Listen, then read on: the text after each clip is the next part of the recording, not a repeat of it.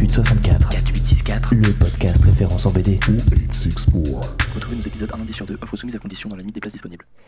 Et bonjour et bienvenue à toutes et tous dans ce nouvel épisode du 4864. Ce podcast est le résultat d'une coproduction entre l'ACAP Studio et Actua BD. Tout juste remis de nos émotions après l'épisode spécial horreur que vous avez bien entendu tous écouter, nous voilà repartis dans la joie et la bonne humeur pour de nouvelles découvertes, de nouveaux coups de cœur partagés ou non par les chroniqueurs attablés. Alors vous ne le voyez pas, mais je viens d'envoyer un très discret clin d'œil à l'ami Sacha, vous comprendrez pourquoi un peu plus tard.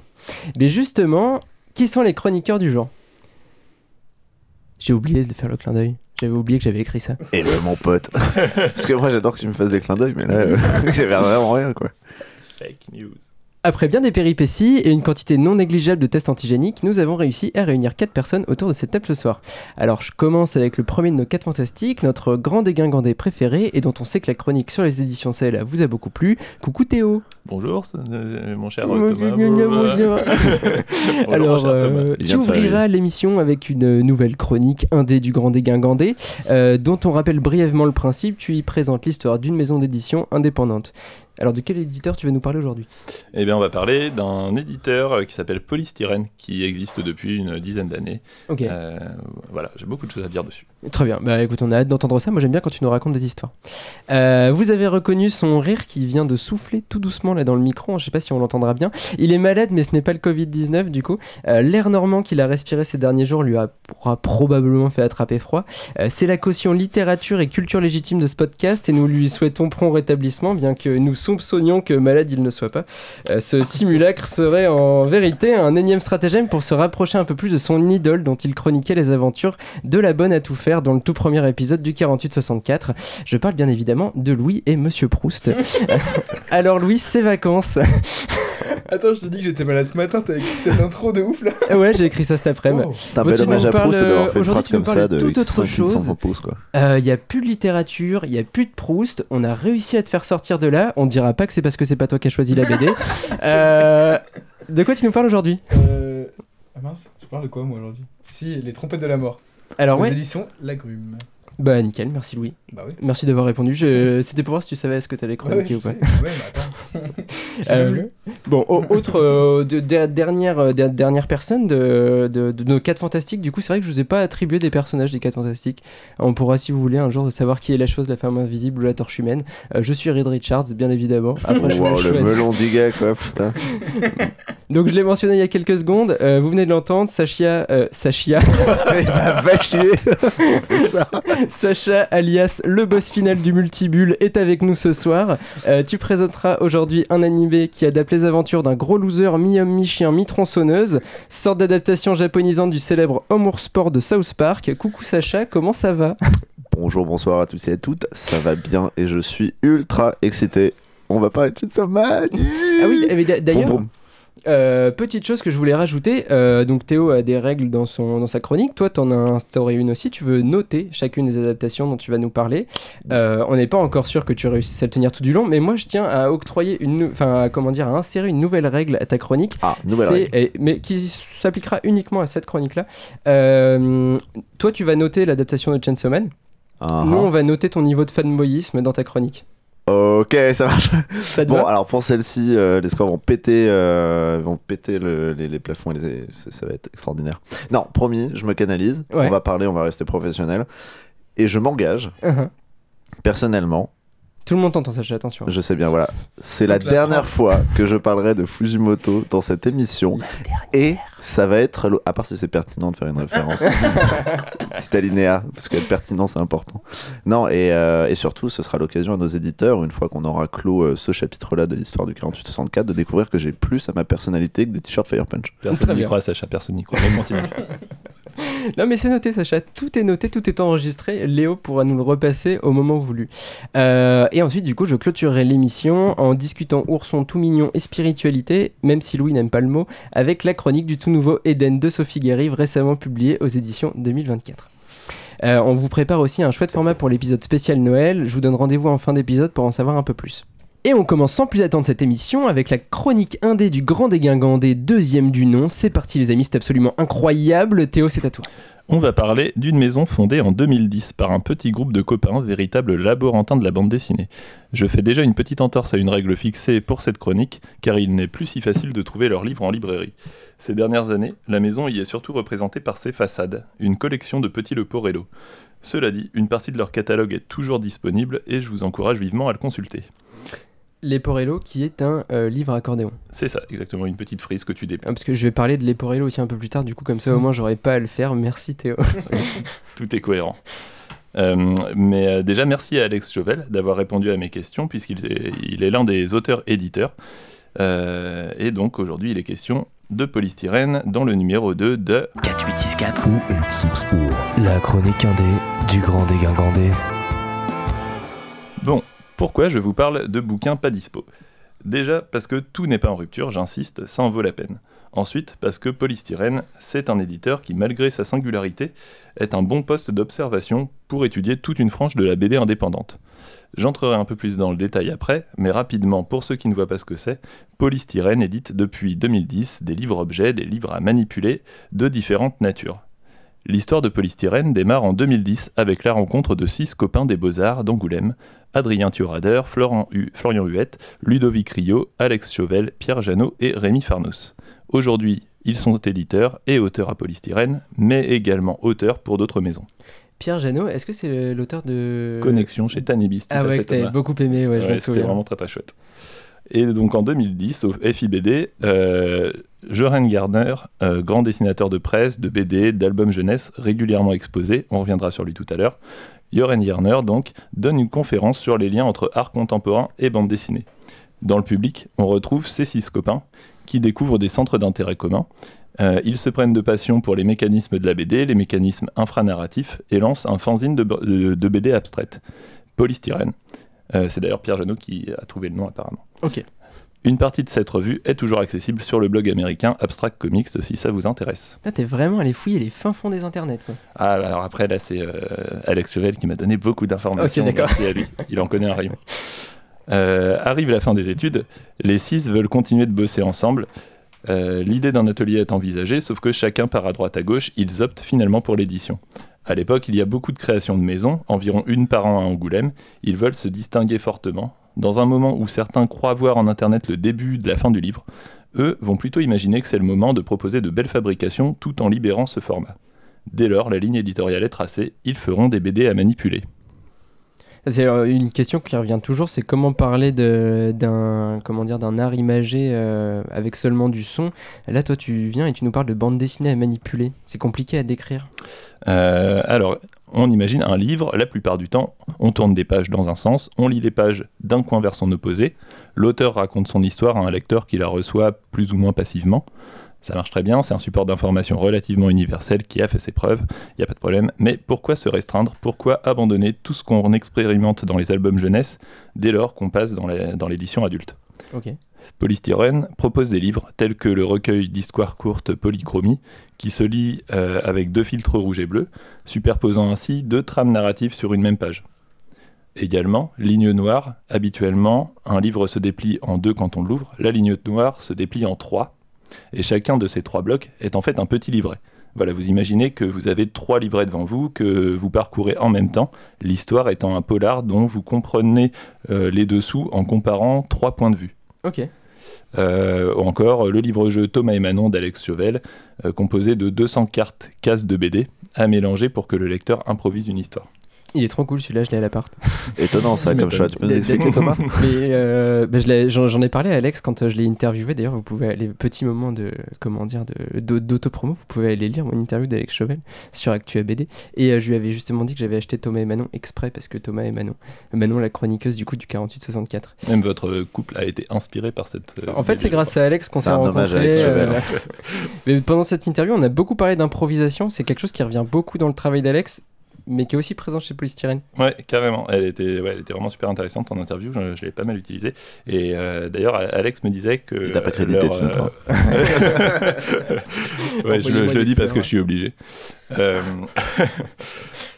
Euh, mais ouais, Alex me disait que leur travail à polystyrène les a un peu tous marqués dans leur démarche d'auteur en fait, parce que vous l'aurez compris, jouer sur le format, c'est pas juste du gadget, c'est une vraie proposition alternative d'écriture et de lecture. Et avec cette ligne éditoriale, en fixant des contraintes fortes aux auteurs, ils reprennent à leur compte un mouvement de la BD sous contrainte qui a déjà été théorisé, notamment par Lou Bapo depuis les années 90. Théo, euh, tu nous parles de Leporello, de livre-objet, de livre avec trois feuillets, et tu ramènes le terme Oubapo sur la table. Va falloir que tu nous expliques un petit peu de quoi on parle là. Quand même. Alors, rapidement, dans les années 60 naît Loulipo, que peut-être euh, Louis tu connais. Euh, Loulipo, c'est. Mais il n'y a pas que euh, Louis qui ouais, connaît Loulipo, merde vraiment- non, mais on, a, vraiment on a une dit que c'était notre, quoi. notre référent vrai, culture légitime. Non, c'est vrai, Sacha, on est nuls nous. Mais oui. Pardon, ouais, non, mais c'est mais c'est pas parce que je parle de manga que j'ai pas lu de vrais livres, hein. va falloir s'arrêter maintenant en fait. Hein. Je Bon, commence à en avoir marre de, Alors, de chauvinisme. j'explique à tout le monde sauf à Louis et Sacha. Du coup, c'est moi le nul. Euh, donc euh, Loulipo pour ouvroir de littérature potentielle euh, qui propose des contraintes aux auteurs. Euh, vous connaissez peut-être grâce au roman La disparition de Georges Perec qui a écrit sans utiliser la lettre E. Euh, à la suite de Loulipo naîtront une, multi- une multitude d'OUXPO euh, appliquées à un peu tous les autres domaines. Dans les années 90, un collectif d'auteurs de l'association fonde Loubapo pour ouvroir de bande dessinée potentielle. Il publie des fictions, comme Cercle vicieux de l'écroard, qui est un palindrome dessiné, ou Moins d'un quart de seconde pour vivre, que Trondheim a scénarisé sur la base de 8 cases euh, prédessinées par JC Menu. Ils éditent aussi des ouvrages théoriques, les opus, dans lesquels ils décrivent les contraintes qu'ils imaginent. Celles-ci sont essentiellement narratives, mais dans le dernier opus consacré à l'héritage de Loubapo, l'écroard mentionne un certain Alexis Chauvel de Poly- et Polystyrène. Parce qu'en fait, Alex, il s'appelle Alexis? Non, pas du tout. D'accord. Euh, C'était une nouvelle euh, contrainte, il fallait inventer Ouais, un nouveau prénom. ok, ça marche. Euh, mais du coup, même s'ils font pas exactement le même travail, enfin, Alex, Alexis, il y a une filiation entre les deux. du- Alors ouais, quand même. D'ailleurs, il y a eu pas mal d'échanges entre ces deux générations d'auteurs. J'ai parlé tout à l'heure de la rencontre un peu fondatrice pour Polystyrène à une conférence de Johan Garner. Eh bien, Johan Garner est un membre, est un membre très prolifique de Loubapo. Ok. Et également, au FIBD 2013, Polystyrène participe à Loubapo Show, organisé par Trondheim pour les 20 ans du collectif. Ils utilisent alors des idées mises en œuvre au cours de leurs études dans un workshop alors animé par June Misray, un type qui organise des résidences oubapiennes vers Besançon. Un autre pan intéressant de l'expérimentation narrative se trouve du côté de la BD numérique. Le dernier projet de Polystyrène remonte à 2019. C'était 61 façons de tuer un personnage de BD de Tony. Tony, c'est un mec qui avait fait Prise de tête, une BD numérique qui a longtemps été une référence en la matière, toujours consultable sur son blog d'ailleurs. En tant qu'auteur, les membres de Polystyrène travaillent pas mal au sein d'une autre maison d'édition, Hécatombe, et plus précisément sa collection de BD numérique RVB. Là aussi, beaucoup d'échanges. Hécatombe compte parmi les influences années 2000 de Polystyrène avec La Cerise, Tanibis, Uchikuchi et tant d'autres. Tous ces éditeurs ont une histoire commune. Alex Chauvel publie chez Uchikuchi et La Cerise, Pierre Janot chez, Tanibis, on l'a dit. Ouais. Euh, les créations d'Hécatombe continuent de susciter l'intérêt de Polystyrène dans les années 2010, notamment avec le fanzine carré d'Yanis Lamatia, qui lui-même signera une façade à polystyrène. Guillaume Trouillard de La Cerise a été le parrain de Polystyrène à ses débuts. Bref, la boucle est bouclée. Et tu, tu nous présentes un, un petit milieu, mais du coup aujourd'hui, polystyrène, tu nous as expliqué que tout n'était plus dispo. Euh, ça en est où et pourquoi est-ce que le catalogue est partiellement en rupture? Alors à la base, leur livre c'est du petit tirage pas réimprimé et assez cher à fabriquer. Ils financent leur premier projet grâce à un défi jeune et un crowdfunding. Ça leur a permis de tirer Alcide et Layers à 250 et 500 exemplaires, puis Evitost et Ligne Noire à 1000 exemplaires pour les premiers titres. Ok. C'est déjà pas mal, hein 1000, c'est pas mal pour de la BD aussi. euh. Ouais, c'était le, le deuxième run de BD qui, qui sortait. Donc au début, 250, 500. Ouais, non, mais c'est clair. Après, ils ont fait un. Ils avaient une première euh, collection que j'ai que j'ai zappé là, mais Mhm. euh, qui était toujours du fanzine en fait. Ok. C'était la, la collection caféine parce que c'était des, des petits Leporello qu'ils faisaient à la main et c'était. Oui, qu'ils imprimaient sur une. Ouais, euh, Ils avaient besoin de- d'une forte dose de café pour tenir le coup, apparemment. Euh, et donc en 2014, ils tirent 1000 exemplaires pour Polychromie, qui vont partir comme des petits pains au FIBD. C'est le seul titre sur lequel ils s'autorisent une réimpression. Euh, le reste, ça passe, à la, ça passe à la trappe une fois que c'est fini. Au passage, leur présence sur les festivals, ça correspond bien à la partie happening de leurs influences et ça leur permet de faire de la vente directe. Alors, ce FIBD 2014, c'est une nouvelle étape pour Polystyrène. À ce moment-là, ils rencontrent un type de et arrêtent, euh, et arrêtent l'autodiffusion.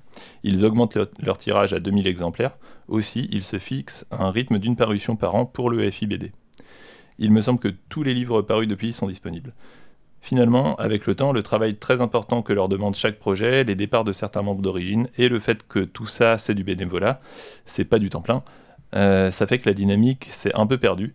Ils lancent un moment le projet de collection des façades qui réunit des Leporello standardisés. Euh, ça leur donne une collection rentable en librairie, la conception est simple et euh, en fait ils paraissent par run de 3 parce que ça tient sur une plaque offset. Ah d'accord, je savais pas qu'il les sortait trois en même temps à chaque fois. Ouais, ouais. Et, et voilà, tout ça en gardant l'esprit euh, l'esprit laboratoire de la maison, en faisant intervenir plein d'auteurs très différents. Donc Léa Moraviec, Si, Émilie Glison y sont passés, il y en a une vingtaine en tout. Euh, mais malheureusement, on arrive doucement au bout de ce beau projet. On aura quand même encore euh, droit à au moins un ou deux runs de façade et à un gros projet toujours en cours de Victor Lejeune. La suite, on verra. Si vous connaissiez pas, ça fait déjà quand même pas mal à découvrir, je crois.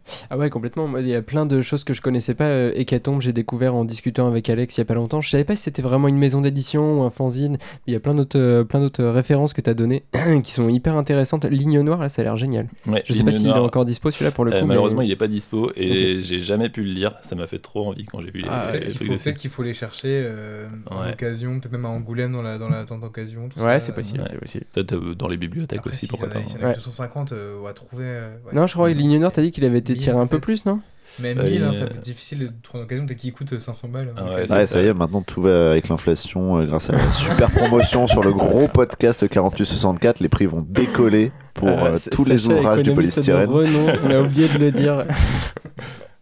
Bon, en tout cas, merci pour cette euh, seconde chronique indé du Grand Dégingandé, mon cher Théo. C'est toujours des, des chouettes histoires à découvrir parce que finalement, quand on lit un livre, on, parle souvent de l'histoire des auteurs, ils passent en interview. L'histoire des éditeurs, c'est un truc qu'on entend un petit peu moins souvent et qui pourtant euh, fait particulièrement sens, euh, notamment dans le cadre de petits éditeurs comme ça, par rapport aux titres qui sont publiés. Et puis, comme tu l'as montré, c'est un tout petit monde.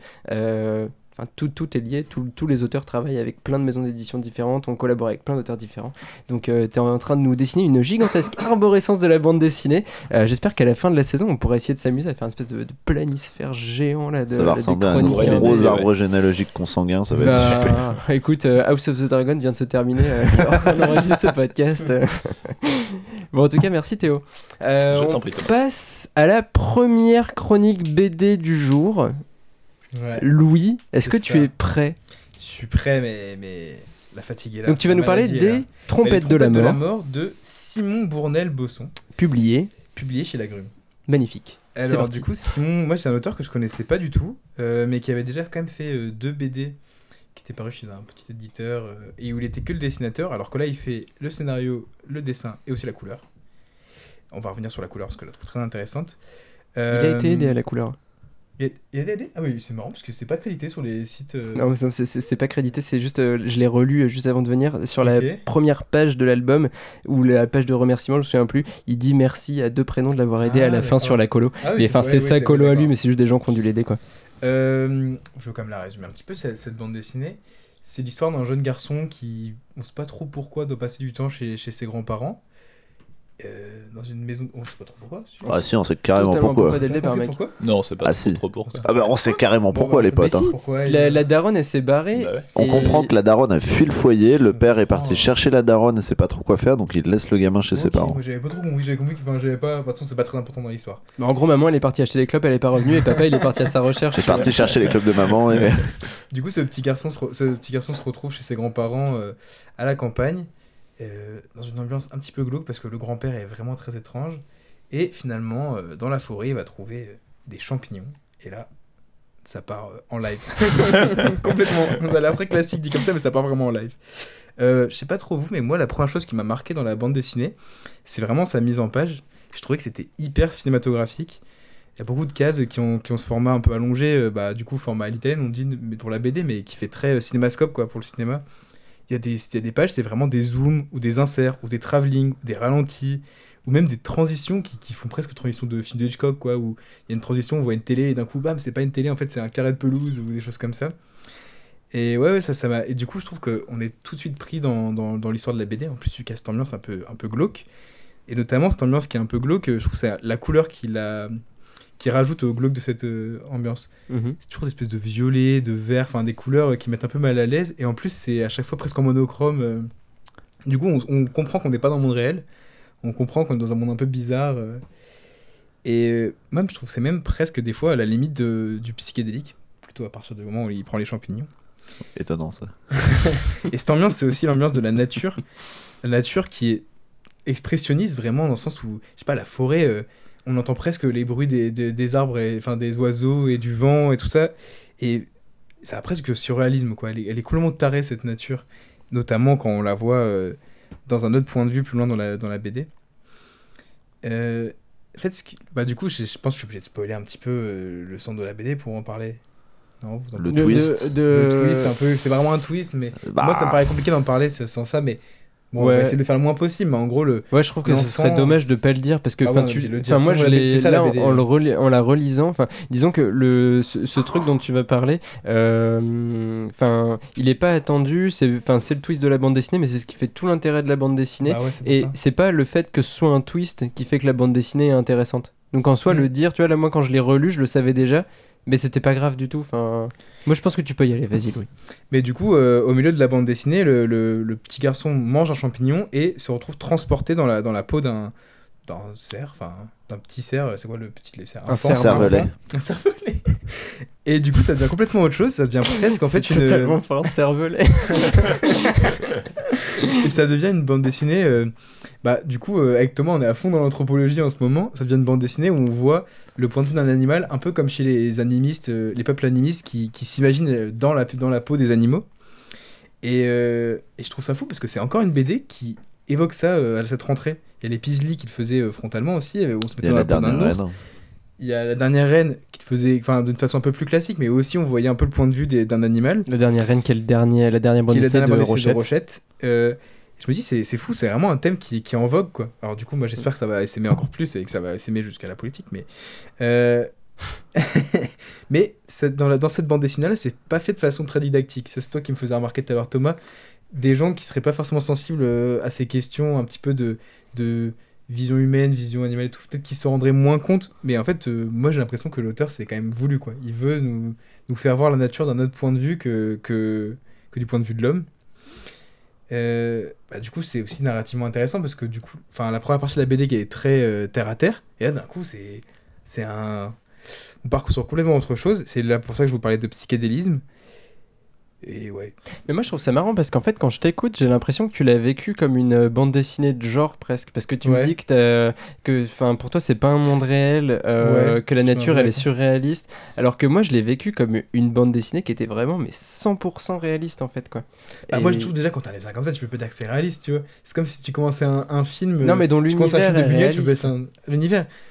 Tu, vois en fait moi, je- c'est alors du coup si on reprend avec cette euh, maman qui s'en va le papa qui dépose le Oui, gamin ça c'est assez réaliste. Mais c'est pour ça que moi je l'ai Euh, vite viré parce que moi, je trouve ça en fout et ensuite le, le rapport entre les grands-parents le grand-père qui est chasseur Moi, je trouve que si, il y a un vrai truc euh, de rapport au réalisme. Mais c'est marrant parce que j'ai pas du tout vécu la BD comme toi. Tu vois, genre, c'est- cette ambiance. été- Je euh, pense que c'est vraiment parce que je suis dans des lectures euh, qui, qui reposent la question de nature, culture. Est-ce que ça Non, mais c'est c'est important, mais tu vois, même, même juste sur l'ambiance glauque du début, justement pas cet aspect très réaliste, très euh, bon, un film français, tu vois. Mm. Euh, en fait, je l'ai pas trouvé si oppressante que ça, dans Ouais. le Ouais. sens où. Non, parce qu'en fait, le gamin, euh, bah ok, il préfère être avec ses parents, tu te rends compte qu'il y a un drame familial qui se joue, mais lui, bah, c'est juste un gamin, il est là, il joue avec tout ce qu'il trouve, tous les objets un peu étranges de la maison de ses le- grands-parents.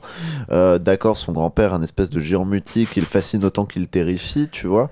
Mais Ah, bon, vous il est- pas ressenti- Parce que moi, en fait, j'ai trouvé ça lourd. Bah, déjà, ce que je trouvais bizarre, c'est que je suis d'accord. À la fois, c'est hyper terre à terre l'histoire, et en même temps, le dessin, il est tellement pas que pour moi, il y a une espèce de dissonance qui est un peu malsaine. Et en plus de ça, il y a des. Genre, par exemple, le grand-père, c'est pas juste qu'il est géant, c'est que de la façon dont il est dessiné, il fait... des fois, il fait 8 mètres en fait. Oui, Et mais ça, ça, ça, c'est ça un qui point de vue est- d'enfant. ça, je Ouais, trouve mais du ça coup, moi, extra. moi, j'étais dans le point de vue de l'enfant. Et du coup, c'est ça qui me faisait peur. Ouais, Ah mais tu oui, vois, je oui. le trouve pas. Il est, il est représenté de manière euh, très, très, très majestueuse, très magistrale, en fait. Ah ouais, Et- moi, je l'ai vu tellement négatif. Après, moi, c'est parce que je pense que Et, c'est euh, ouais, j'avais pas l'impression, un. Enfin, j'avais pas l'impression que ce soit. Ouais, il y a j'ai vu un gros facho. hein, Ouais, moi aussi. Ah ben alors on, le sent que c'est un gros facho. hein. Il arrive devant le, le, le camp des scouts et il se masturbe sur le fait que ça, ce soit la virilité, le virisme, la Ouais. camaraderie, mon pote. Ça, c'est, c'est, c'est pas une tarlouse comme toi qui joue avec tes petits Power Rangers devant la C'est télé. Ouais, ouais, littéralement ce qu'il dit. Euh, et effectivement, c'est pas un personnage sympa. Mais, euh, vu au travers des yeux de l'enfant, pour les. Je le trouve. En fait, j'ai pas l'impression que l'enfant le déteste. Non. Ou Non, alors, il, en a, le dé- il en a juste peur. Il, Ouais. il en a un peu peur et en même temps je le trouve tout, assez euh, fasciné par cette espèce de, de géant mutique qui en plus franchit vraiment les cases avec des grosses Ouais. enjambées. Il y a une représentation hein, comme ça qui comme ça. euh, Mais il y a, un- y a truc de l'enfance, tu es petit, euh, tu vas au square en bas de chez toi, le toboggan, t'as l'impression que Oui. c'est les chutes du Niagara quand C'est tu vrai, c'est vrai. vous l'avez vraiment vu, ouais, du point de vue. Pour, moi, du, coup, ça. ça. moi, ça me rend la fin encore plus. Parce que, du coup, ce que je voulais parler, c'était le fait qu'on a, je pense, tous trouvé la fin un peu bizarre et décevante, non, autour de la table Je sais pas si c'est décevant, mais en tout cas, moi j'ai du mal à l'interpréter. Parce que. hum, Ouais, je sais pas comment. Parce qu'il faut pas non plus trop en dire sur cette fin, mais j'ai l'impression que moi, la BD développait un propos sur euh, le fait que l'homme, en voyant euh, avec un autre point de vue la nature, pouvait mieux la comprendre, tout ça. Et à la fin, j'ai l'impression qu'elle allait contre ça. En même temps, si vous dites que c'est juste. Le, le grand-père était terrifiant du point de vue de l'enfant, du coup, je comprends pas non plus la fin. Je la trouve. Bah, un peu gênante du coup. Si le grand-père était pas vraiment méchant. euh, Si, ah, on dit pas que le, on dit Ah pas non, que le grand-père est. Non, non, non. Pour, pour moi, le grand-père, c'est une personne qui est, euh, enfin, qui est pas présentée comme étant une chouette personne. Euh, clairement, sûr. l'enfant, il en a peur, euh, il l'aime pas, il veut pas passer du temps avec, euh, mais il est aussi très impressionné par euh, lui parce que, enfin, il sait qu'il est, euh, comment dire, plus faible que ce, cet adulte qui est juste à côté de lui. Mhm. Cet adulte en plus qui voudrait lui définir comment est-ce qu'il devrait être, Mm. etc. Et c'est un truc qui, du coup, au moment où l'enfant se transforme du coup dans cet animal, un truc qui dit hyper rapidement, c'est que, alors attends, faut que je le retrouve parce que je l'ai noté. Il dit que la forêt le rassure parce qu'elle lui dit pas qui il est. Il est perdu parce qu'à ce moment-là, il sait pas qui il est. Il est en train d'essayer de se chercher. C'est une nouvelle naissance pour lui en tant que cerf après s'être perdu dans la forêt. Mais par contre, autant ça peut être quelque chose de très flippant de pas savoir qui tu es, autant tu peux aussi le lire comme bah là en fait dans cette forêt personne ne m'indique qui je dois être. Un peu plus loin, il dit que bon t'es dans la forêt, il y a quand même des prédateurs Mhm. et enfin il faut quand même faire attention et tu trouves vite ta place, tu vois. Mais il y a ce truc où il y a pas quelqu'un qui veut lui imposer quelque chose. Ah, pas du- moi, Et du coup, il y avait pas du tout eu cette lecture-là, cette mais je la trouve vision-là intéressante. ouais. euh, que, enfin, que j'ai trouvé vachement intéressante. Par contre, vous avez évoqué les scouts. Euh, la fin, effectivement, on peut pas trop en dire, mais euh, c'est vraiment une bande dessinée qui nécessite plusieurs lectures. Je suis assez d'accord, ouais. Euh, Et même avec plusieurs lectures, euh, c'est tellement. Ouais, en fait, là, là, en, en reparlant, je me dis, mais ça ouvre tellement de possibilités cette, cette, cette BD et elle conclut sur pas grand chose. Mais je pense que c'est fait exprès en fait. bah, enfin, c'est pas qu'elle conclut sur pas grand chose, puisque la fin, elle est, enfin, il y a une, il y a une, vraie conclusion. narrative, Elle est difficile mais à les- interpréter. Elle est difficile à interpréter. Elle l'ouvre à plein d'interprétations finalement. Mais par contre, là où elle se lit d'autant mieux, c'est que, enfin, la rythmique, t'as parlé un petit peu des plans, du découpage et tout. Mine de rien, elle se lit euh, Super vite. assez rapidement, Il y a, y y assez peu de texte. Hein. mais t'as envie d'y retourner. En fait, moi, c'est ça, moi, ça le- la partie de la BD que je trouve géniale, c'est qu'il y a peu de texte. Parce qu'en fait, euh, tout passe par le dessin. Et moi, j'ai beaucoup. Enfin, pour moi, le cinéma ou la bande dessinée, ça doit passer par la mise en scène ou par le dessin. Ouais, et pas par ouais. le texte, quoi. Enfin, et après, bon, je dis ça, j'adore Alison Bechdel, alors qu'il n'y a que du texte. Mais là, le dessin, il suffit presque à lui-même. Presque, ça pourrait presque être une BD muette. Hmm Après, moi, j'y mets un petit bémol Ouais, sur, le, sûr. sur le dessin, j'ai trouvé, j'ai été pris par le par l'action et tout. euh, Ouais. Effectivement, il y a un, un gros truc euh, cin- très cinématographique. Mais mon petit bémol, c'est que j'ai trouvé quand même que c'était un peu trop. euh, euh, euh, un peu trop propre sur, dans- sur le- la manière de faire du cinéma. Enfin, un peu trop. euh, Classique? Ouais, ou un, un peu trop euh, assumé comme. comme euh, comme, euh, Ah ouais, comme c'est comme reste, référencé. c'est assumé que c'est cinématographique. Ouais. Enfin, c'est assumé. Ça, en fait, j'ai trouvé ça un peu trop bourrin là-dessus, quoi. Euh, Ah, t'as avec, euh. Genre avec euh, ce dernier plan là. de Ah oui, ouais, ouais, je Ouais, vois. Ouais, le dernier euh, plan, c'est bah. Bambi. Ouais, ouais. Faut, je trouvais ça un peu, un peu bourrin là-dessus. Mais, euh, mais après, j'ai, ça a de- marché. Après, ça, après ça faut a pas oublier que c'est une première BD qui te fait tout seul. Moi, je trouve ça quand même super prometteur. Je me dis, euh, un auteur comme ça, qui a de la- qui, quand il aura de la Ouais. bouteille, euh, ouah, ça va faire des sacrées mises en scène. Mm. Enfin, des sacrées mises en page. des Bah, il y a une histoire dessins. hyper intéressante à raconter, il y a une bonne gestion du rythme, Mm. le travail sur les couleurs réussi qui participe au sens, il est cool. Mais effectivement, c'est quand même une bande dessinée qui pose énormément de questions et où il faut aller chercher les interprétations. Sur les interprétations, je me suis amusé à aller chercher la symbolique du cerf blanc. Ah, et alors? Et alors, il y en a plein de différentes. mais l'une des principes, enfin, l'une qui revenait le plus, c'était. euh, et c'est marrant qu'on ait mentionné House of the Dragon parce que il y a un cerf blanc à un Ah, moment. ça représente la Ah oui, consanguinité. Et alors ça représente pas la consanguinité, mais en gros c'était dans les mythes euh, arthuriens. Euh, en fait le cerf blanc, c'est faudrait que je retrouve euh, le l'ordre le, Moi, je sais, c'est le patronus du père d'Harry Potter. la C'est référence à Alexandre Ah, Astier. que je retrouve là, Encore. pas y arriver la, la, la, la page internet en fait que, que j'ai lu tout à l'heure. Mais en gros le cerf blanc ce serait euh, dans les mythes arthuriens vraiment ce, ce cerf en fait qu'il arrive jamais à attraper. Euh, c'est un espèce de, but à atteindre, mais qu'il euh, ne retrouve plus. Euh, si vous voulez, je vous fais même une petite citation. Les cerfs blancs apparaissent dans les légendes du monde entier, mais plus particulièrement dans l'histoire du roi Arthur. Il n'a jamais pu attraper le cerf blanc, mais ses tentatives pour le faire. Mais pardon, dans ses tentatives pour le faire, il fut conduit dans de grandes aventures, en des lieux mystiques, à la découverte de lui-même, dans des lieux insoupçonnés. Le cerf blanc symbolise donc tout particulièrement la croissance spirituelle, la quête, le changement, offrant la force, la quiétude et la détermination nécessaires pour affronter les difficultés et les, obstacles et les obstacles que cela peut comporter, et ouvrant ainsi la voie à une conscience plus large de soi-même et du monde. Alors, si on transpose du coup cette euh, vision du cerf blanc à euh, la thématique du Ouais, cerf blanc à la facile, bande hein. dessinée, Ouais. et ben si, enfin le, le, le changement, la Oui. croissance, lui qui devient plus fort, qui Ouais, découvre mais c'est un pas lui qui monde et tout, s'assose tu le cerf, du coup c'est un peu compliqué quand même. De quoi? C'est pas, c'est pas le gosse qui se le cerf. Non, mais c'est lui qui le devient. Mais c'est lui qui le- Ouais, mais je- Mais du coup, voilà, cette bande dessinée, moi, je trouve qu'elle pose trop de questions et qu'il y a Ouais. plein de façons d'aller. Enfin, il y, a- il y a plein de bouts par lesquels on peut aller l'attraper pour créer Tellement. du sens autour de la bande dessinée. Donc, enfin, Ouais. c'est vraiment un chouette titre et sur lequel, ben, à part le lire pour se faire un avis, c'est difficile de. C'est super difficile d'en parler. Non, mais ça, c'est un truc de. C'est piégé quand même. Vous me laissez une BD. je l'ai fini dans le train hier. J'étais en mode. Ouh. ok.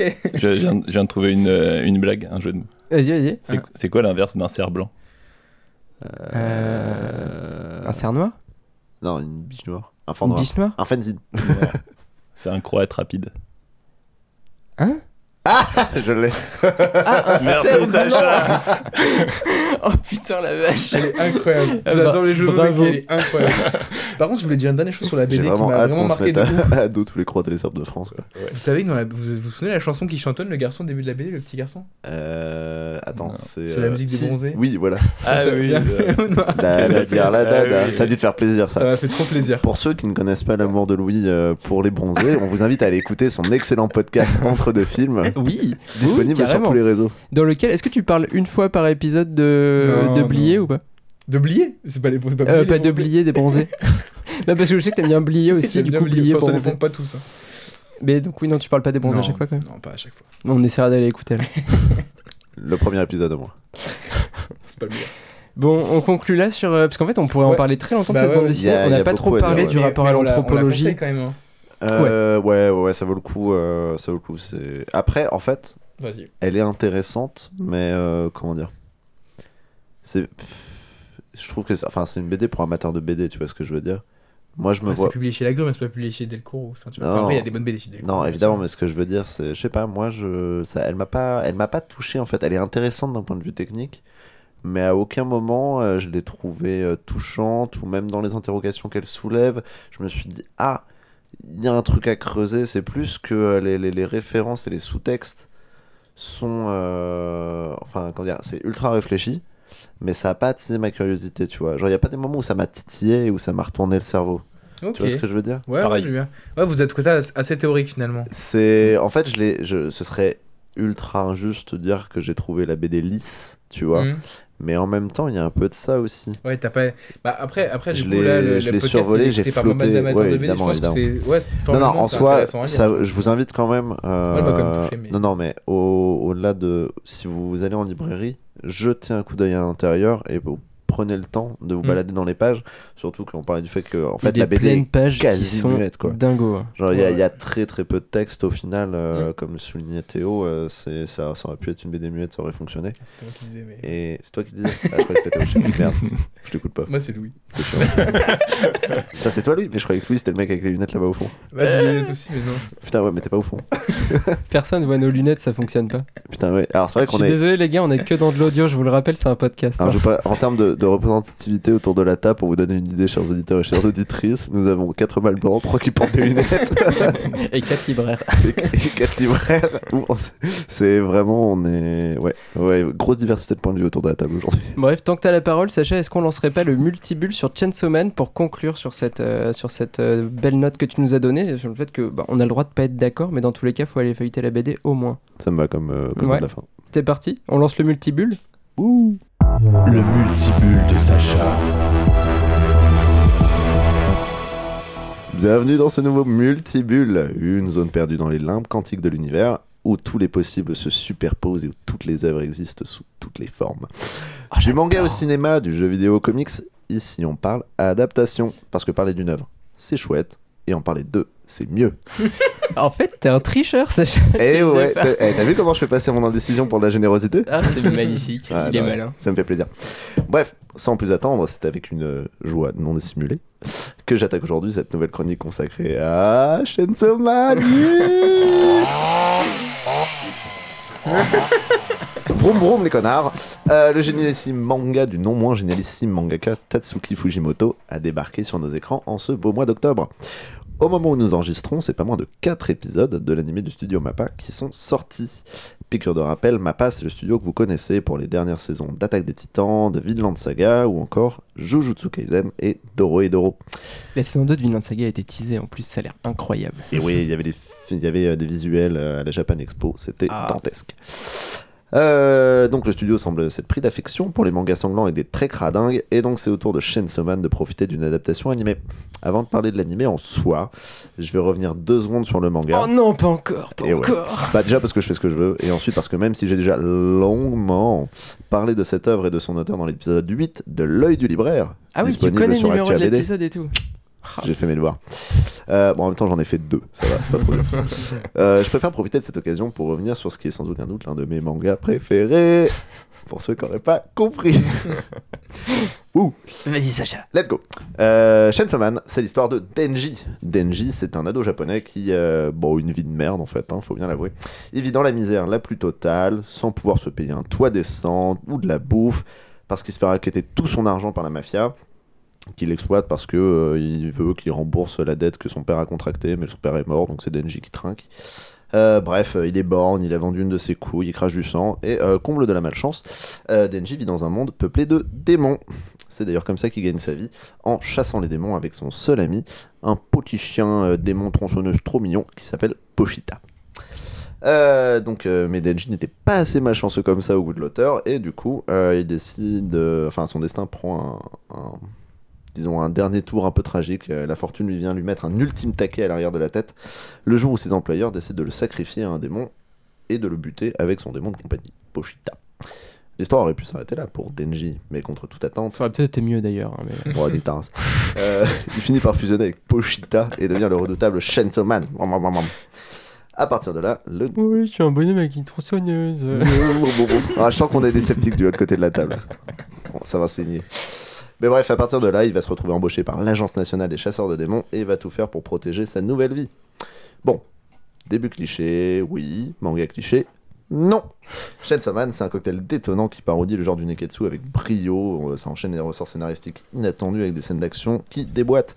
Tous les personnages du manga sont ultra bien écrits et ont actuellement, enfin, pas ouh, j'ai un vilain anglicisme que j'allais faire, ont fait un développement réellement intéressant. Loin des stéréotypes que euh, chacun semble incarner au début quand vous commencez à rencontrer le personnage. Bref, c'est tranches de rire, de drame avec des réflexions très très intéressantes sur la notion de héros, le capitalisme, les armes, euh, l'ambition, les rêves, plein de trucs. Bref, je pourrais vous en parler des heures, mais Thomas me fait discrètement signe avec un couteau qu'il faut que j'avance. Donc voilà. Euh, ça, c'était pour le manga. Qu'en est-il de l'animé? Ah bah oui, c'est pour ça que t'es là quand même, Sacha. C'est vrai, Et c'est puis pour ça que je suis l'animé, en plus, le studio Mappa euh, qui a fait les saisons détestées de la télé Titan, non? Bah, détesté par certains et en même temps, tout le monde continue de regarder. le truc, donc, euh, en soi, euh, est-ce que, en fait, je pense qu'elles sont détestées parce qu'elles sont toujours bien en comparaison avec les premières saisons. Ça veut pas dire qu'elles sont fondamentalement mauvaises. Après, honnêtement, je vais pas me prononcer sur la question parce que je ne les ai pas vues. Ouais, mais non plus. Donc, quid Euh, Mais on pourra parler de Mappa et de son éthique de travail assez approximative. Ça, c'est autre chose, c'est une autre question.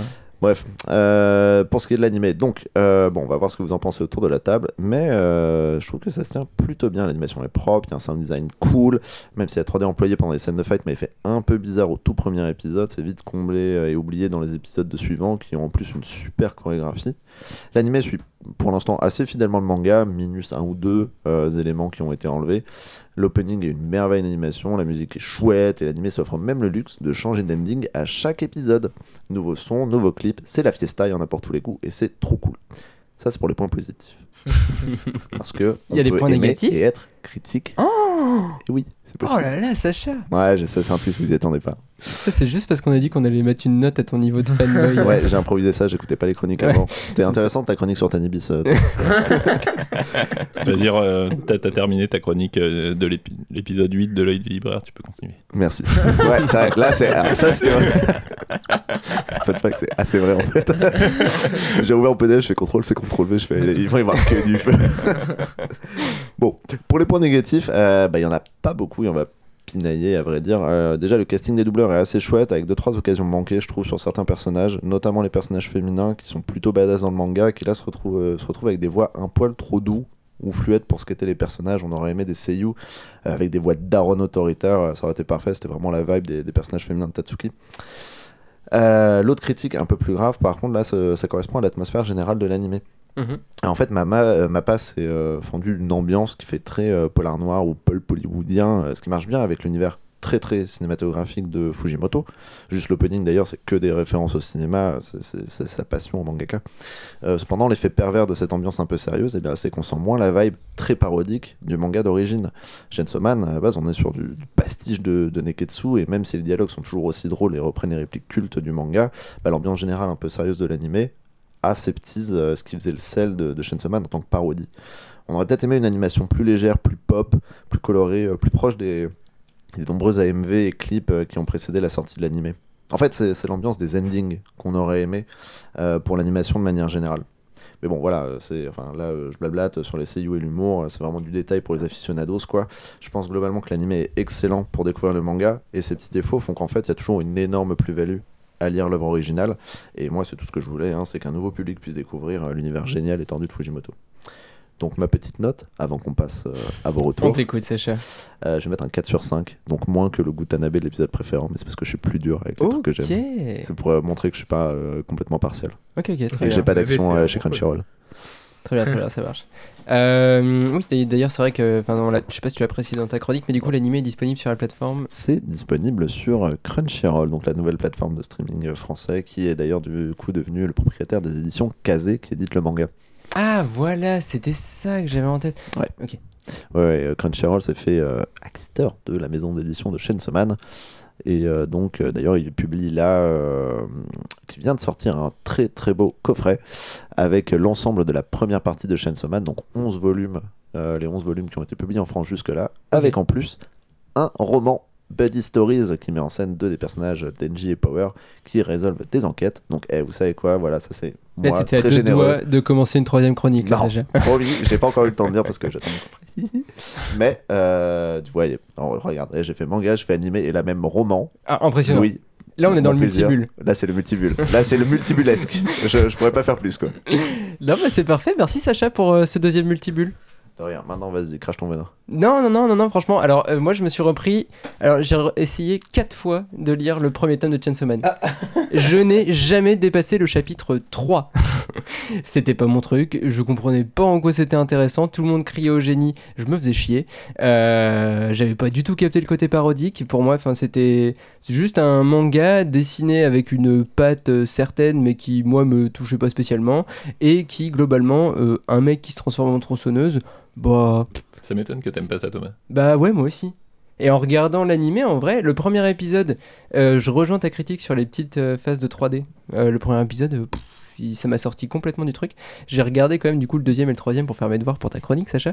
Et euh, bah du coup, euh, j'ai presque envie de réessayer une cinquième fois le manga, quoi. C'est euh, là pour l'instant, ça y est, je suis dans l'animé, je suis parti dedans. Et alors, j'ai pas capté le, co- enfin, en fait, en en ayant tellement entendu parler, j'ai su que c'était un manga parodique. Du coup, j'ai je regarde l'animé comme si je voyais une parodie. Du coup, je rigole beaucoup en voyant certaines scènes. Mais effectivement, c'est vrai que tu l'as fait remarquer, si tu sais pas que c'est parodique, Pour l'animé, c'est compliqué. eh ben hein. ça se ressent pas forcément. Mais C'est là où je dis que. c'est peut-être le euh, plus gros mauvais point parce que sinon, moi j'ai Ouais. trouvé ça trop cool. hein. Ah ouais, bah, L'animé est génial. clean. Enfin bon, ils ont du budget, ils ont fait ça proprement, quoi. Mais ouais, c'est enfin, c'est vraiment un manga qui a déconstruit le Neketsu et qui s'amusait un peu. En fait, de la même manière que Hunter Hunter. Tu peux nous dire ce que c'est un Neketsu parce que tu en as parlé deux trois fois, mais tout le monde va- peut-être pas. pour, nos amis, euh, pour les béotiens qui nous écoutent. Euh, non, non, non. euh, le Neketsu, c'est une catégorie particulière du, du, euh, du manga japonais. Donc, ça se rattache à la catégorie plus générale des shonen, qui vont être les publications pour adolescents, donc très orientées action, amitié, aventure. Et le neketsu, c'est un archétype où, qui va toujours mettre en scène en fait un héros avec une quête qui va progresser grâce à il va toujours euh, se relever, affronter plein d'épreuves, se constituer une équipe, avoir des pouvoirs. Si on Euh, résume Sacha, en c'est Dragon. Ball. hein. C'est Dragon Ball. Voilà, pour le Neketsu. Merci Sacha. Je t'en prie. Vous c'était qui qui est en train de réagir, les gars? Bah, moi, moi, moi, je- ouais, moi je, suis, je suis aussi passé un peu. Enfin, du coup, moi, je suis passé un peu à côté, quoi. J'avais déjà aussi, pareil, regardé un peu le manga. Mais en fait, moi, j'ai un peu l'impression que ma parodie euh, du Neketsu, moi, je l'avais déjà eu il y a longtemps, et c'était One Punch Man. Et quand j'avais Ouais. lu ça, en plus, c'était une époque où, je sais pas, j'avais 12-13 ans, que j'étais à fond dans les, dans les mangas, dans les Neketsu. Et du coup, j'avais One Punch Man qui m'avait. Je me souviens d'une scène où. Il, il arrive dans la base des méchants, tu te dis, waouh, il va affronter plein de défends méchants, et il détruit la base des méchants, et il retourne, et il se fait bouffer. Enfin, Ouais, mais là, Moi, je l'ai eu, ma parodie, en fait, et- et du coup, là- C'est grotesque, One Punch Man, tu Ouais, ouais, ouais, C'est pas pas, le cas de la. Ça, c'est plutôt une pa- ouais, là, c'est plutôt une parodie qui va aller dans le plus gore, dans le plus.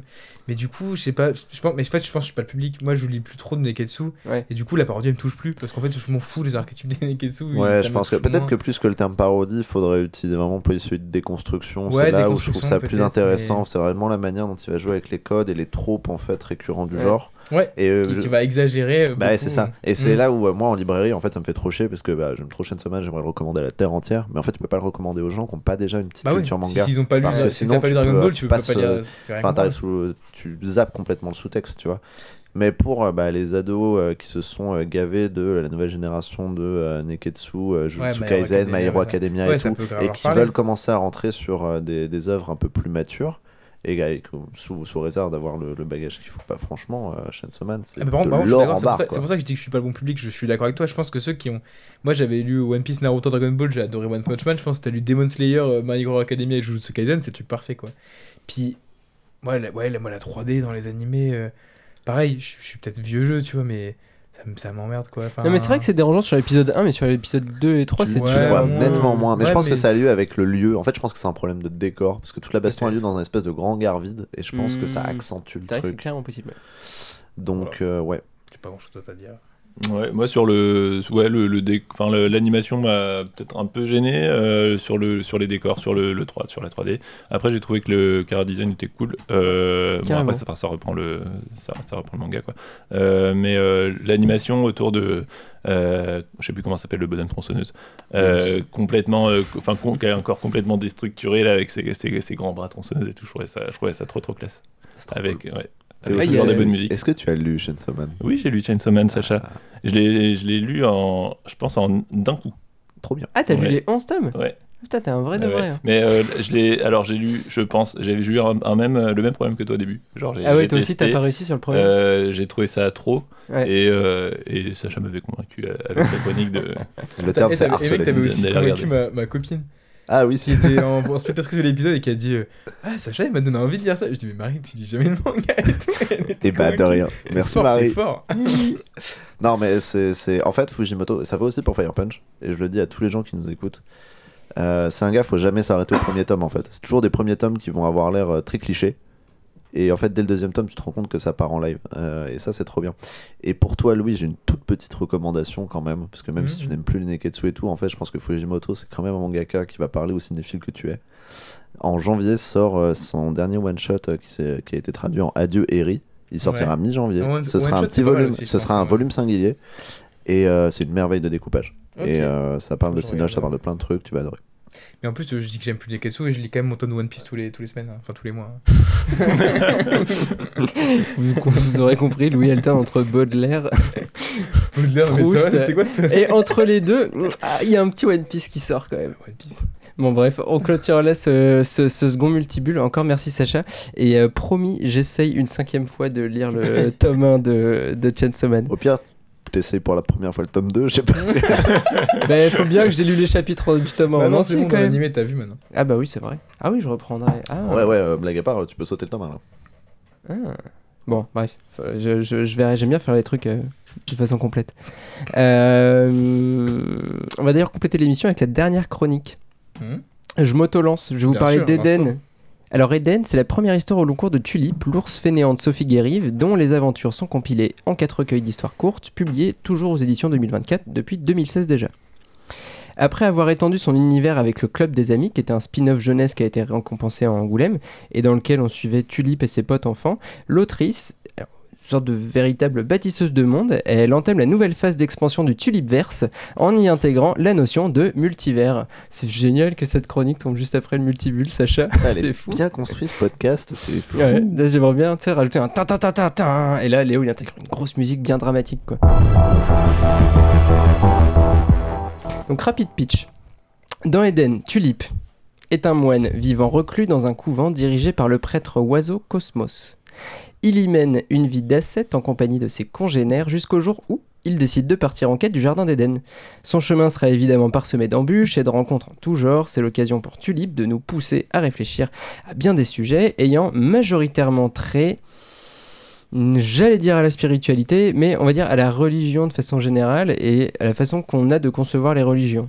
Moi, j'irais même euh, au catholicisme. Alors ouais, mais pas que. Et, et au catholicisme, est-ce que le catholicisme ouvre comme euh, pensée? Ouais. Parce que Mais non, mais par contre, euh, c'est ça centré sur la religion ouais, chrétienne, effectivement. Au moins, les, ça à plein de choses, moins les, religions judéo-chrétiennes. je- Mais euh, donc on retrouve Ouais. des personnages que nous avions déjà pu croiser, parmi lesquels euh, l'oiseau violette, Crocus le serpent, ou même le caillou qui parle, mais dont j'oublie le nom à chaque fois s'il en a un jour eu un. Voilà, des pierres. Tulip. oh, génial Tulip n'est donc pas euh, ap- après le après le cerf-blanc, non après le croatelan. Non, attends, c'était quoi? C'était un rapide. Ah, c'était le croate rapide. Euh, L'abbé Pierre, bravo Sacha. Euh, n'est donc pas seul à avoir traversé l'entremonde pour changer de vie. Le cheptel de Sophie Garive l'a suivi, et c'est d'ailleurs pas la seule constante entre Eden et ses prédécesseurs, puisque dans Eden, bien qu'un fil rouge narratif se déploie, l'album reste découpé en chapitres qui rappellent la rythmique de lecture des histoires courtes des volumes précédents. Nouveauté de cet album toutefois, les miracles, qui participent à la création de l'ambiance spirituelle et médiévale qui participe aussi à la structure de l'histoire, on y reviendra. Bref, tout ça pour dire, lecteur de Tulip, ne vous inquiétez pas, vous ne serez pas perdu avec cet Eden. Mais même si je suis chaque fois content de retrouver ces personnages et ce format, pour moi l'un des attraits principaux de Tulip reste tout de même le fond. La capacité qu'a ce petit ours végétant sous son arbre à me faire cogiter pendant des heures sans même avoir à lever le petit doigt, ça m'a toujours épaté. J'ai d'ailleurs mis très longtemps avant de parvenir à poser les mots sur ce qui me plaisait tant dans ces bandes dessinées, et avec un sujet aussi dense et fourni que les religions judéo-chrétiennes, vous imaginez bien qu'Édienne n'était pas en reste. Première question que pose le livre, elle est d'une évidence crasse, mais elle sert de point de départ à toutes les autres réflexions qui suivront. Le paradis existe-t-il? Et si oui, sous quelle forme? Pour y répondre, il faudrait déjà parvenir à le définir. Comment chercher quelque chose que nous ne connaissons même pas? Ah mais oui, c'est écrit dans la Bible, voilà un bon point de départ. Et toutes les questions directes ou non qui seront adressées à Tulip lors de son cheminement participeront à la construction d'une réflexion sur l'idéal, ses différentes façons d'être et ses fonctions. Mais je pense que du coup le but ultime, la recherche idéale de Tulip, elle est, elle est ailleurs. Son réel but, c'est l'assimilation de nouveaux points de vue, de nouvelles façons d'appréhender son monde en découvrant comment les autres appréhendent le leur. Du coup, progressivement, ces, certi- ces certitudes pardon, vont vaciller, ces référentiels vont être bousculés, mais en faisant l'expérience de l'autre, l'ourson s'éveille et prépare son accession à un paradis. À un Éden, du coup. Un exemple que je trouve très parlant, c'est Tulip complètement désœuvré, ses vêtements sont tout déchirés, vraiment des guenilles. Il fait la rencontre de Violette, l'oiseau, du coup. Euh, il cherche à s'habiller, il pique une feuille du buisson, et oh mon dieu, il a bouleversé le feng shui du buisson. Euh, Loisel l'interpelle, quelle drôle de manie que de s'habiller. Après. Après, quand vous vous déshabillez, vous êtes tout nu. Moi qui n'ai jamais porté d'habit, je ne suis jamais nu. On saisit là un peu toute la malice de, de, de Sophie Garive, mais on voit surtout la perte progressive des attributs humains de Tulip, qu'ils soient physiques ou conceptuels, et qui avait en réalité été amorcé bien plus tôt dans l'album, lors de la scène de pêche où un poisson que Tulip pêche s'adresse directement à lui et lui demande depuis quand est-ce que Tulip est humain, c'est un ourson. Point culminant du coup de cette déconstruction progressive, alors on n'est pas dans Chainsaw Man, mais déconstruction tout de même, menée à la façon un peu du calvaire chrétien, quoique bien plus douce et, et attrayante, euh, le rêve dans lequel Tulip voit le jardin d'Éden. D'ailleurs, pas anodin qu'il soit placé pile à la moitié de l'album. Il y a deux planches qui se font face, elles sont magnifiques. D'ailleurs, j'en profite pour parler un petit peu quand même du dessin de Sophie Gariff, puisqu'on est quand même là pour parler de bande dessinée. Elle arrive à mêler une espèce de, naïveté un peu feinte et des explosions de détails. Elle crée par là une atmosphère qui est apaisante et propice au songe. Une ambiance qui colle parfaitement à la volonté des historiates qu'elle nous présente habituellement, qui cherche donc à faire réfléchir le lecteur. C'est d'autant plus remarquable dans Eden, quand euh, on sait que le sujet traité est, comment dire, euh, habituellement cristallise le débat. Elle, nous propose de, de, le traiter et de l'apporter de façon, encore une fois, très douce, apaisante et calme. On va partir, on va réfléchir. Alors avec cet album, elle retrouve également l'enluminure médiévale et les décors et personnages qu'elle avait déjà pu travailler dans Captain Mulaché 2024 ou le Leporello. Référence au début de l'épisode pour savoir ce que c'est. Bataille qu'elle avait publié aux éditions Ion. Euh, Il y en avait même eu un autre avant euh, dans un univers plus marin mais qui est plus disponible et dont j'ai oublié le titre. Euh, mais bon, j'aurais encore mille choses à dire sur, sur Eden. J'adore le travail de Sophie Garif, mais je vais m'arrêter là pour la chronique, même s'il n'y a pas de conclusion. Je voudrais juste dire, pour lancer le débat post-chronique, que pour moi, Eden, c'est une sorte d'hommage à la fiction et à son pouvoir sur le lecteur, comme en témoigne la succession de miracles que raconte justement le, moine, Cosmos ou le récit de Tulip en fin d'album, parce que finalement Tulip c'est surtout ça, et ici Eden encore plus, c'est nourrir la réflexion, et donc par extension le partage et la discussion autour des sujets soulevés.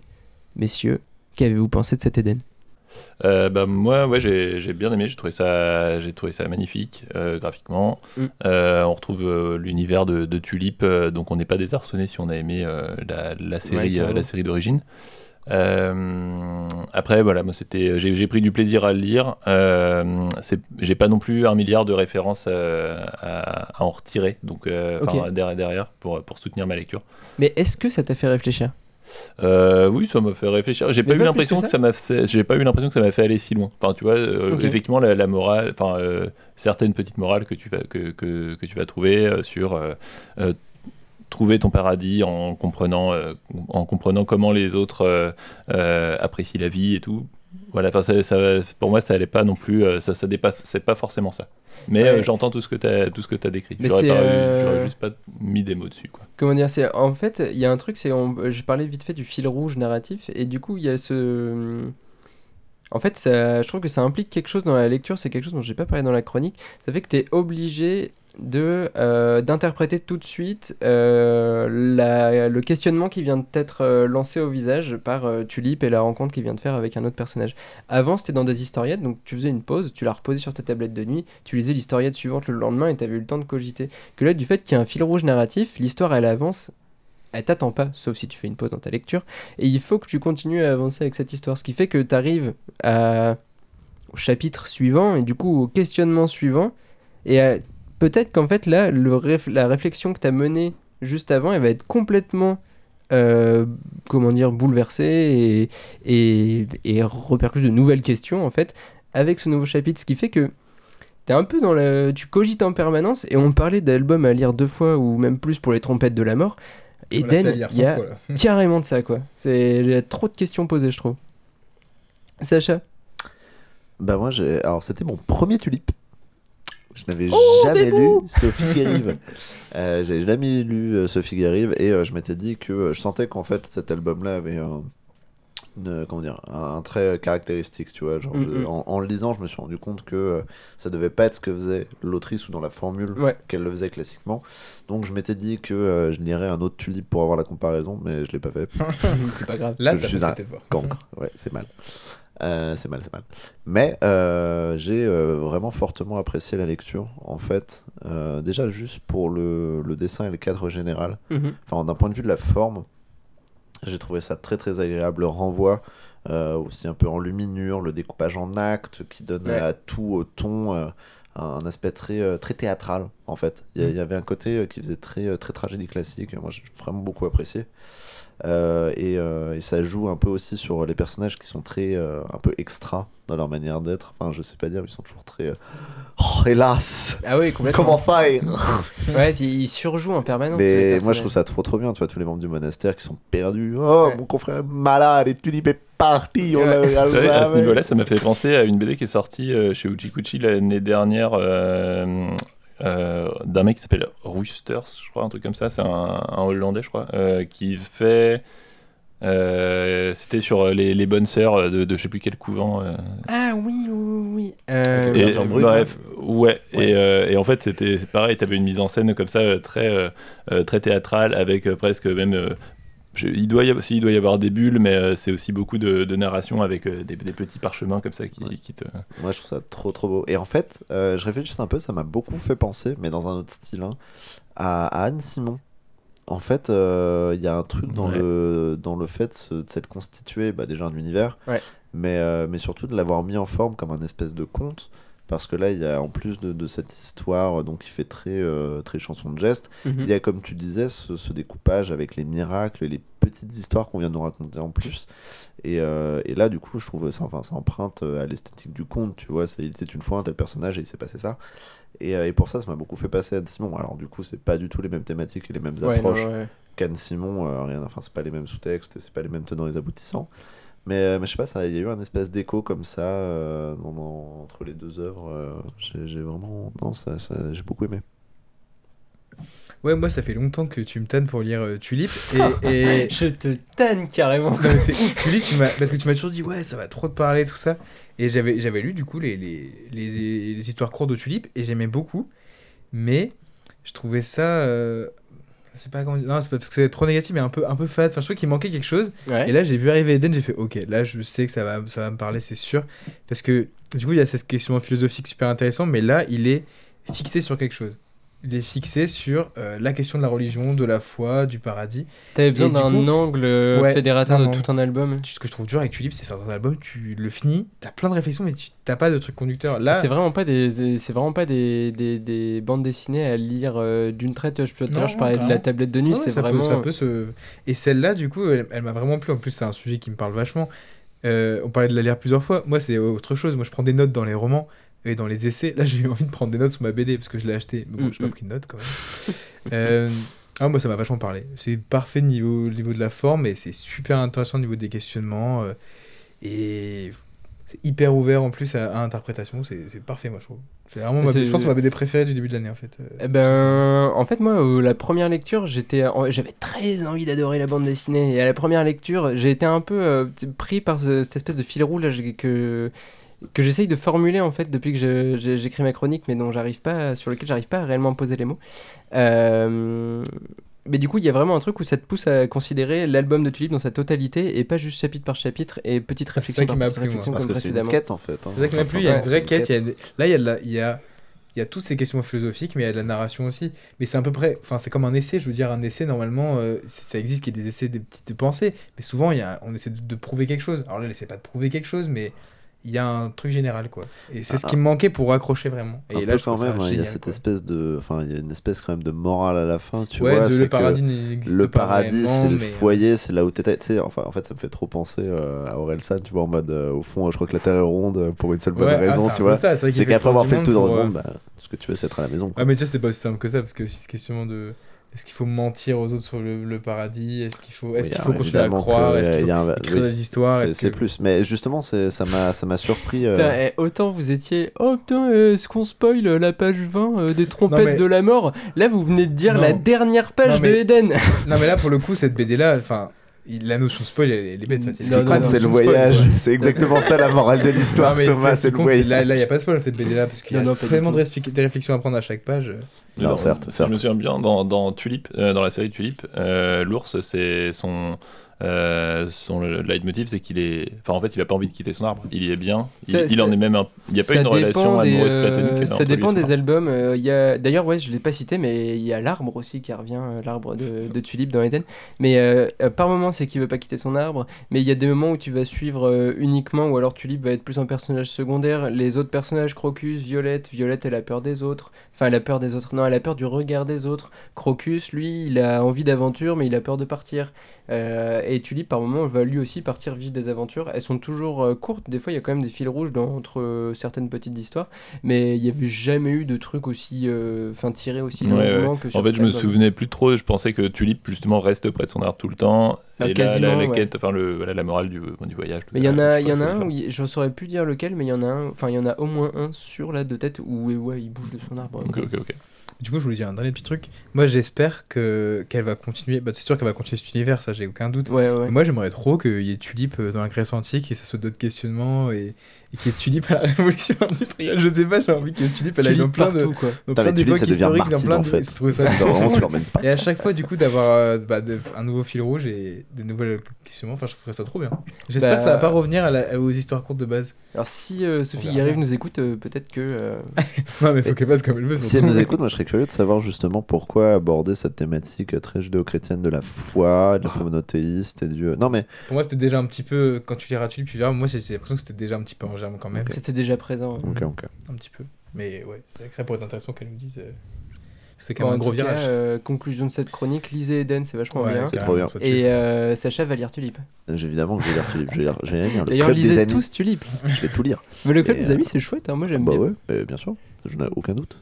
Euh, y a- elle, avait fait des, des albums jeunesse aussi, c'est des cherche et trouve qui sont très chouettes pour les libraires euh, jeunesse qui nous écoutent. C'est publié, c'est, ah, je sais plus si c'est aux, aux enfants rouges ou aux fourmis rouges, je doute tout le temps, mais c'est les aventures de Moustique. Là pour le coup, c'est un dinosaure Ah dans un petit avion et c'est des cherche et trouve très chouettes.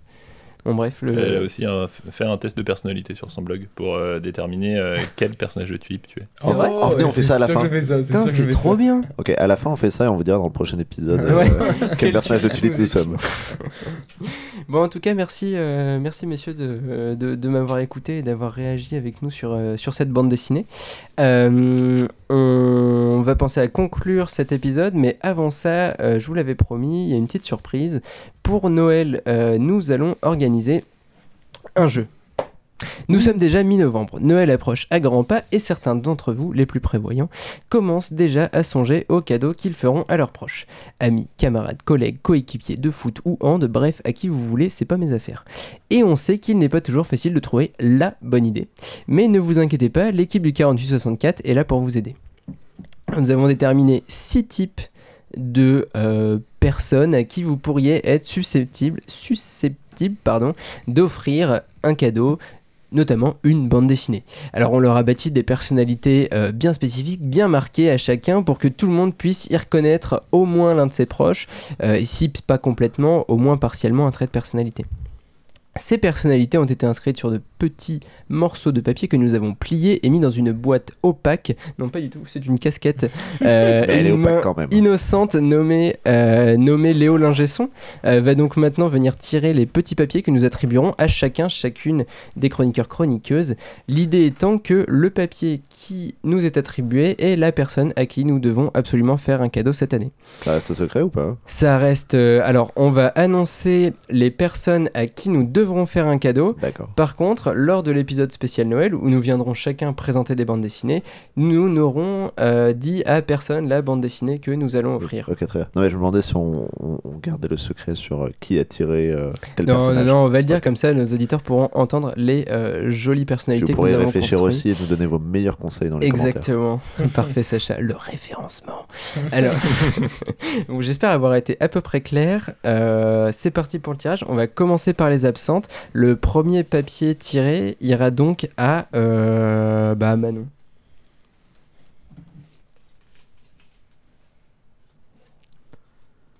Ok, donc Manon euh, devra offrir un cadeau à ce petit cousin ou cette petite cousine qui est passionné de lecture. Problème, il ou elle lit beaucoup, beaucoup, beaucoup trop vite. Un choix assez facile. Il faut juste trouver un truc assez conséquent pour, euh, comment dire, réussir à, le sustenter et qu'il n'y ait pas de frustration qui naisse. Oui, d'ailleurs, je ne l'ai pas précisé. Euh, Enfin, chacun des six choix qu'on donnera, euh, disons que c'est pas des choix qui sont euh, qui sont genrés. Si tu veux offrir un cadeau à, un père ou à une mère, c'est toi qui choisis. C'est plus le, profil de la personne qu'on a qu'on a déterminé. Du coup, second tirage, Léo main innocente. Euh, donc, qui ira donc pour Thelma. Alors, Thelma offrira un cadeau à ceux ou sept potes en école d'art qui t'a offert un fanzine tiré à moins de 30 exemplaires pour ton dernier anniversaire et qui connaît absolument toute la scène BD 1D. Euh, Thelma, débrouille-toi avec ça. on va ensuite passer, du coup, on fait un tour de table. Donc, en premier, euh, Théo. Théo qui fera un cadeau à euh, alors à ce parent euh, père mère ou quoi qui adore le soft porn. Alors qu'est-ce que le soft porn? Euh, L'exemple le plus connu c'est 50 nuances de grès. Euh, J'envie ton cadeau. on, on te laisse avec ça Théo. On espère que tu auras des bonnes idées de bande dessinée à, à conseiller à, à cette personne. Euh, tirage suivant qui sera donc attribué à Sacha. Alors Sacha, ah, lui, il a, une, euh, il a un sacré tirage aussi. C'est euh, ce parent, père ou mère, euh, le cœur, mais vraiment une pierre, quoi, un truc, hein, l'obsidienne dans Minecraft. Euh, ce parent qui ne t'a jamais dit je t'aime. Ouais, je m'identifie. Sacha, Sacha, voilà, voilà ton tirage. Euh, Louis, oh mais c'est parfait, j'ai- j'ai- j'ai- j'ai- ça tombe mais vraiment mais nickel. Euh, Louis fera un cadeau à, alors je vais vous le lire comment je l'ai écrit, euh, pas mal et sachez que c'est soit il soit elle.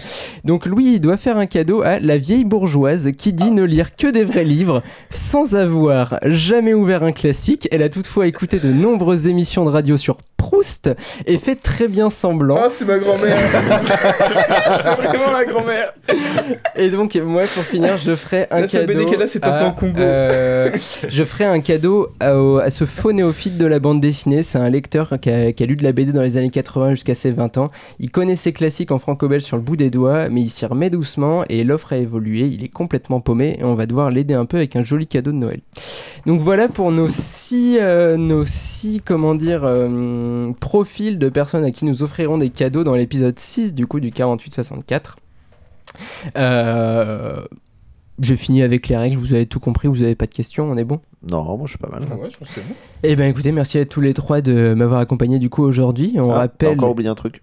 Quoi, j'ai oublié quoi? T'as oublié de me mettre une super note de fan. Ah mais oui, c'est vrai Mais à chaque fois, chaque fin d'épisode, je suis obligé de te rappeler Ah, euh, toutes mais les perches que tu lances au début. Il va falloir apprendre Sacha. à boucler tes boucles. Thomas, Ouais, je peux non, pas non, être toujours derrière toi. C'est vrai, c'est vrai, c'est vrai, t'as raison. Alors, euh, une note de fanboy. Bah non, mais moi j'ai trouvé que t'as été très honnête dans ta. Je suis toujours très honnête. Non, mais j'ai- j'étais très étonné de ton honnêteté d'ailleurs, je tiens à le dire. hein, C'est, euh, vous, waouh. vous ne connaissez pas encore assez Sacha, c'est seulement la deuxième fois que vous l'entendez dans cette émission. Mais il faut savoir qu'un de ses traits de personnalité, c'est quand même la malhonnêteté. Et, euh, et là, euh, bah franchement. Il est fourbe, lâche et mauvais. non, Et franchement. ses mais- parents le détestent. t'es allé chercher des, des critiques et tout dans, dans, dans comment dire, dans, dans l'animation et la façon dont ça a été fait, la 3D, etc. Donc ouais, non, non, moi j'ai Tu es trouvé, donc un très trouvé mauvais fanboy, 0 sur 5. Vraiment, j'ai. C'est vrai que si on te note en tant que fanboy, t'es pas un bon fanboy. Ouais. D'accord, bah vraiment, je suis euh, très ravi de savoir que Thomas m'invite, mais pas du tout parce que je fais des trucs pertinents et critiques. C'est juste pour se moquer. Bah non, mais si, C'est le justement, du principe coup. du- c'est le principe mais tu t'y attendais les- pas. Ah bah pas sur Chainsaw Man. je sais que t'as des limites, Sacha. Moi aussi, mon cœur est une pierre, j'ai hérité ça de mes parents. Putain, Sacha, il est en mode roleplay pour le cadeau de Noël. Non, mais en vrai, pa- papa, maman, oh, oh, frère, alors, c'est- je, je sais que vous m'aimez, vous en faites pas. Parce qu'il y en a qui vont pleurer s'ils m'écoutent. mais non, tout va bien se passer. Est-ce que quelqu'un euh, autour de la table jouera le rôle du client? Oh Théo, tu veux bien jouer mon Ah ouais, père c'est trop drôle. Mais, après, je sais pas comment on pourrait enregistrer ça. On y pense, on réfléchit à potentiellement rajouter une règle, effectivement, pour euh, alimenter le roleplay. C'est une bonne idée, ça. Bon, bref, merci à tous les trois de m'avoir accompagné aujourd'hui. Euh, on a déjà parlé pendant très longtemps, mais on rappelle à nos chers auditeurs qu'un compte Instagram du 4864 a été créé et tout ce qu'on vous avait dit qu'on posterait dessus n'a jamais été posté dessus, à part les annonces des épisodes, mais ne vous inquiétez pas, ça arrive. Euh, N'hésitez pas à vous abonner à la chaîne de podcast d'Actu ABD et à laisser des petites étoiles et commentaires, ça nous aide énormément pour le référencement. Sacha vous en a parlé juste avant. Il me reste plus qu'à vous dire au revoir et vous donner rendez-vous du coup pour de nouvelles aventures pleines de bulles dans deux semaines. Euh, lisez des BD et pas seulement celles qu'on vous conseille. Bonne soirée messieurs. Ciao Bonne soirée. Excellente soirée. Le 4864. 4864. Le podcast référence en BD. Retrouvez nos épisodes un lundi sur deux, offre soumise à condition dans la limite des places disponibles.